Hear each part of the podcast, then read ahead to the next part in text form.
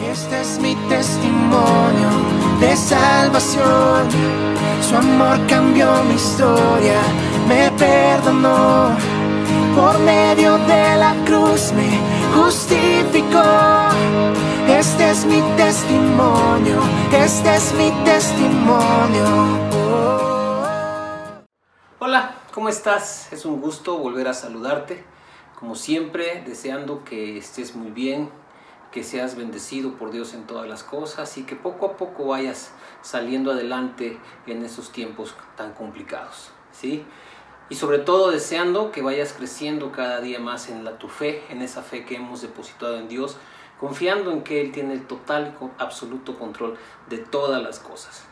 Y hoy quiero compartirte un poco de cómo a veces nosotros eh, ponemos los ojos en las circunstancias y nuestra fe se puede llegar a debilitar. A mí me sucedió que hace un par de meses me avisan de mi trabajo que pues por diferentes cuestiones mis ingresos se iban a ver reducidos considerablemente. Como te imaginarás, pues yo entré en angustia y, no sabía qué iba a pasar y veía ahí un panorama pues muy complicado por delante porque a mis ojos la cosa, en lugar de tener una perspectiva de poder mejorar, todo pintaba para que la cosa iba a empeorar.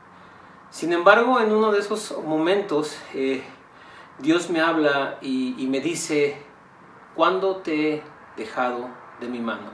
¿En qué momento te he dejado desamparado? Y fue una palabra de confrontación que vino a mi mente y que mi corazón se, se, alegró de saber que Dios estaba viendo todo lo que estaba sucediendo en mi vida. Y Él me estaba diciendo, ¿cuándo te he dejado de mi mano? Él nunca me ha soltado de su mano, aunque yo a veces en medio de las tribulaciones no lo puedo ver. Y a veces nosotros tenemos que pararnos en la situación y elegir y tomar decisiones y escoger hacia dónde vamos a voltear nuestra mirada. Y eso me llevó a recordar lo que dice la palabra de Dios en el Evangelio de Lucas, en el capítulo 10, versículo 42. Todo este pasaje habla precisamente de cuando Jesús va a casa de Marta y de María y Marta está afanada por tantas cosas y María se sentó plácidamente a descansar a los pies de Jesús, contemplándole y escuchándole. Y María, te, recuerdas, reclama y, y, va y le dice a Jesús, oye, dile a mi hermana que no esté de floja, que nos ayude. Pero Jesús le dice, ¿por qué te afanas? ¿Por qué te preocupas por tantas cosas? Solo una cosa es necesaria. Y esta es la parte donde Dios me ha hablado a mí que dice, María ha elegido la mejor parte, la cual nadie le podrá quitar.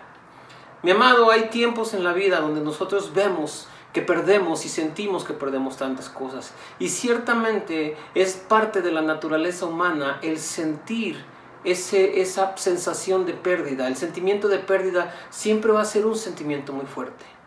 Y posiblemente en estos tiempos vemos y sentimos que hemos perdido cosas y sentimos que vamos a seguir perdiendo cosas. Yo sentía que al perder parte de mis ingresos iba a perder bienestar y, y que iba a perder la provisión de mi familia. Y ya me hacía yo todo un escenario catastrófico, afanándome por tantas cosas. Y el Señor me recordó que solo una es necesaria y que está en mí escoger esa cosa necesaria. ¿Qué es esa cosa necesaria? Recordar que yo dependo total y absolutamente de Él. Recordar que Él es mi proveedor. Recordar que Él me sostiene, que Él me guarda, que Él me libra, que Él me guía, que Él ve mi entrada y mi salida. Y escoger ver esas cosas que nadie me puede quitar. El salir a trabajar por la mañana con el amor de mi familia cubriéndome, poder regresar a casa, a una casa donde mi familia me espera con amor, es una bendición que nadie me puede quitar. Es una bendición que solo viene de parte de Dios. Pongamos nuestros ojos en esas cosas que son verdaderamente necesarias, depender de Él, confiar en Él, ponernos a cuentas con Él y buscar esa comunión con Él, especialmente en los tiempos de necesidad y de dificultad.